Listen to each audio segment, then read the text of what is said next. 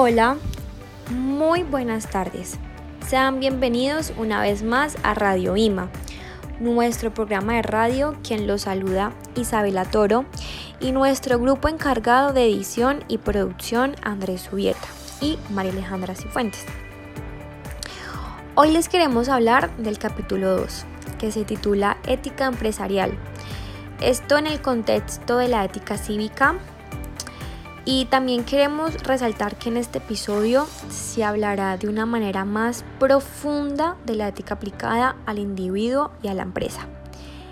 Comencemos.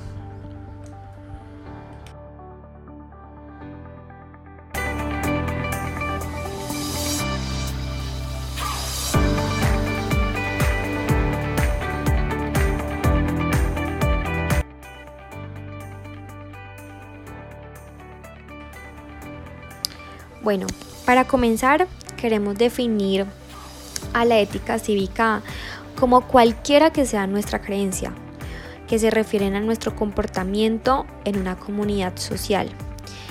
Esto es el esfuerzo de los eh, seres humanos para, para pensar, perdón, justificar y realizar el gran proyecto de la convivencia justa esta pues debe obligarnos a colaborar lealmente en la perfección de los grupos sociales a los que pertenezcamos. Mm, en lo que se refiere a la moral, en el pasado venía entendiéndose como una parte de la religión. Por tanto, desde esta perspectiva se toman dos posturas. La primera, la ética individual, que se refería a los deberes y virtudes pues que un individuo debe asumir en su vida. Y la segunda es la ética social, que se refiere a las relaciones que los hombres entablan entre sí en la familia, también en el trabajo y sobre todo en la vida política. Es entonces cuando se plantea la situación de una persona no creyente pues se llegó a pensar que ya no podía encontrar un fundamento por el que fuera obligatorio cumplir esos deberes. Y nos preguntan, mm, si Dios no existe, ¿todo está permitido? Listo, pues queremos eh, decir que a pesar de que en esta época se asumió una concepción compartida por la población y con ello el reconocimiento de la libertad religiosa, no siguió el todo vale en materia moral. No, siguió el vacío moral, sino el pluralismo que solo es posible por una moral cívica, pues que en realidad ya había abriéndose paso.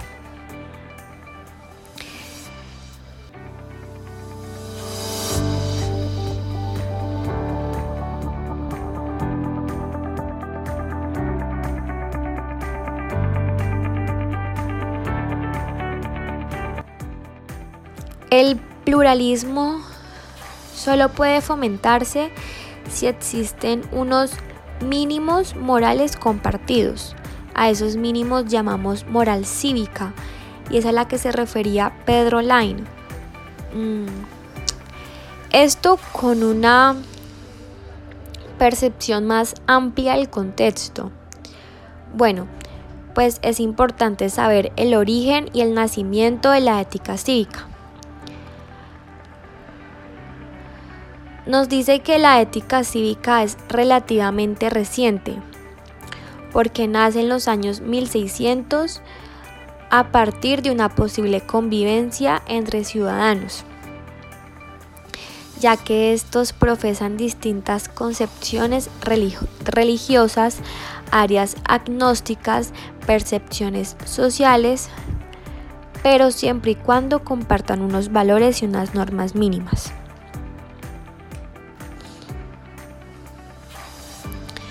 Ahora bien, se identifica la ética cívica por sus especiales características, las cuales involucran puntos relevantes que la identifica como un modelo ético sólido. Ético sólido. Comenzaremos con la ética de mínimos. Esto significa que lo comparten los ciudadanos de una ciudad, de una sociedad moderna. No son determinados proyectos de felicidad Pues porque cada uno de ellos tiene su propio ideal de vida, una sociedad pluralista, de modo que ninguno de ellos pues puede imponer a los demás sus ideales de felicidad, sino que como mucho les invita a compartirlos a través del diálogo y del diálogo personal. Por otra parte, se adopta la idea de que la ética es de ciudadanos, no de súbditos. Resulta difícil por no decir imposible. porque Pensar que los, dos, pensar que los súbditos van a tener capacidad suficiente como para poseer convicciones morales propias. Lo fácil es pensar en ellos como individuos que necesitan del paternalismo de los gobernantes, pues esto para poder llegar a conocer qué es lo bueno para ellos desde su propia perspectiva. Sin embargo, entra el concepto moral de autonomía, porque aunque la ética y la política no se identifican, están estrechamente relacionadas entre sí. Como es la idea de ciudadanía, está estrechamente ligada a un tipo de conciencia moral.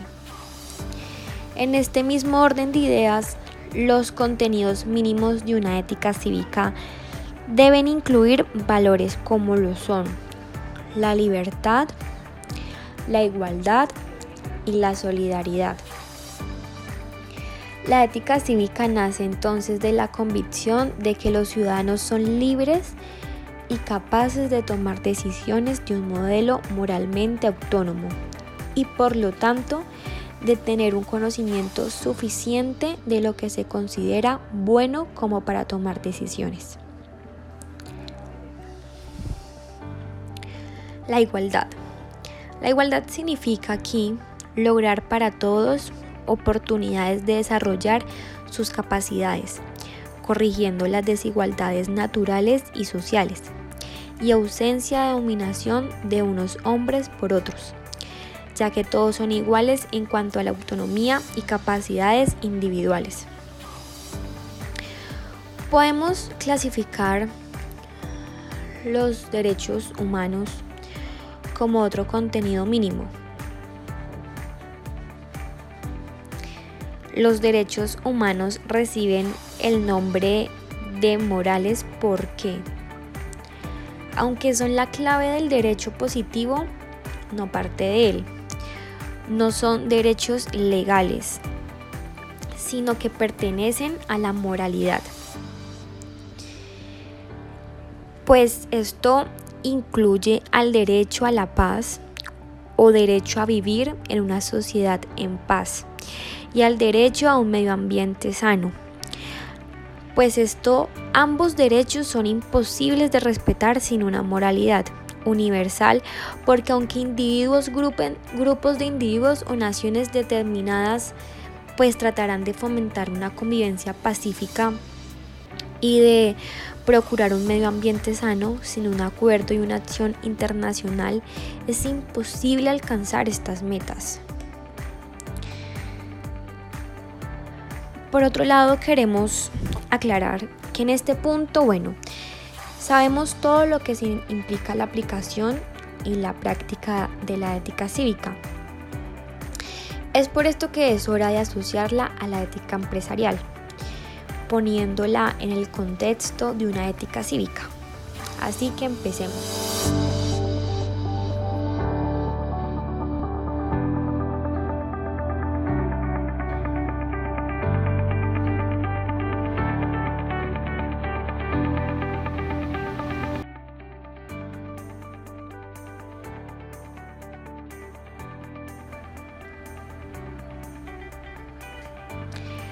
Se puede afirmar que no es posible una ética empresarial sin una, sin una ética cívica.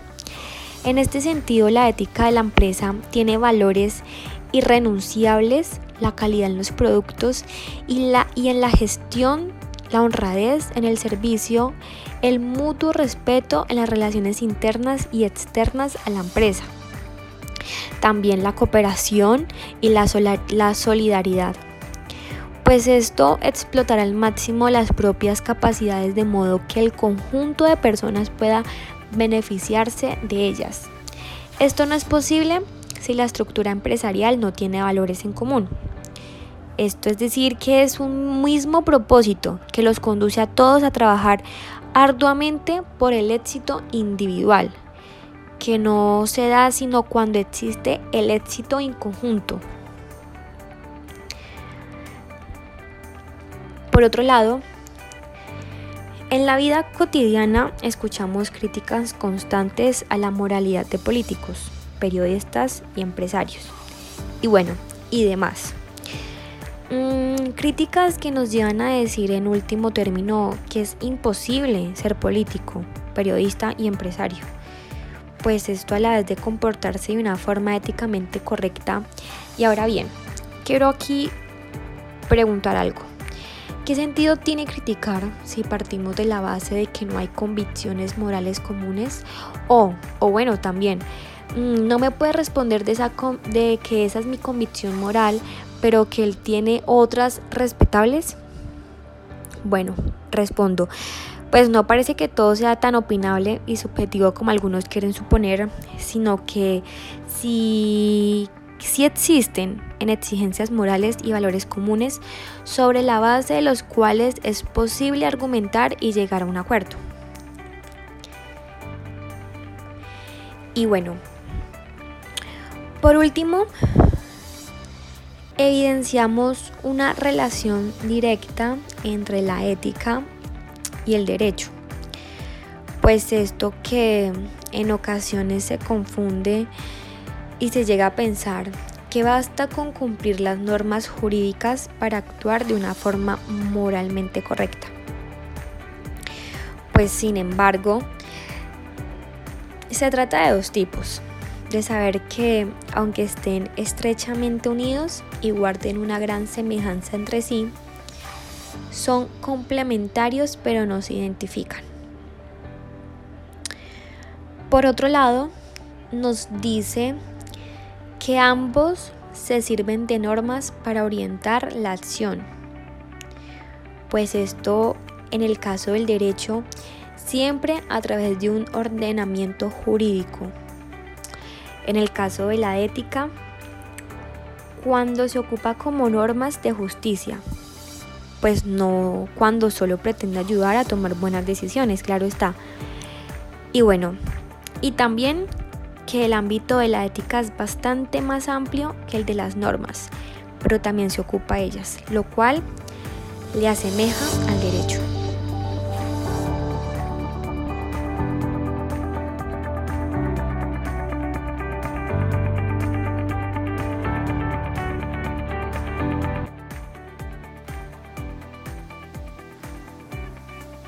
Fue un interesante capítulo y que resalta muchas cosas que nosotros como seres humanos deberíamos inculcar cada día en nuestras vidas.